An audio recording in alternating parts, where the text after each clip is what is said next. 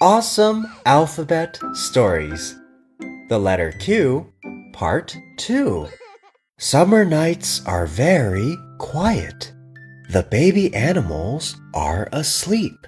Chirp, chirp.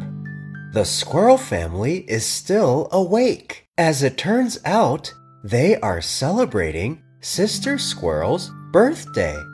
Sister Squirrel splits the cake into four pieces everyone gets a quarter. The whole family happily eats cake. Their tails stand tall like big question marks. Question mark. Quarter. Quiet. Squirrel.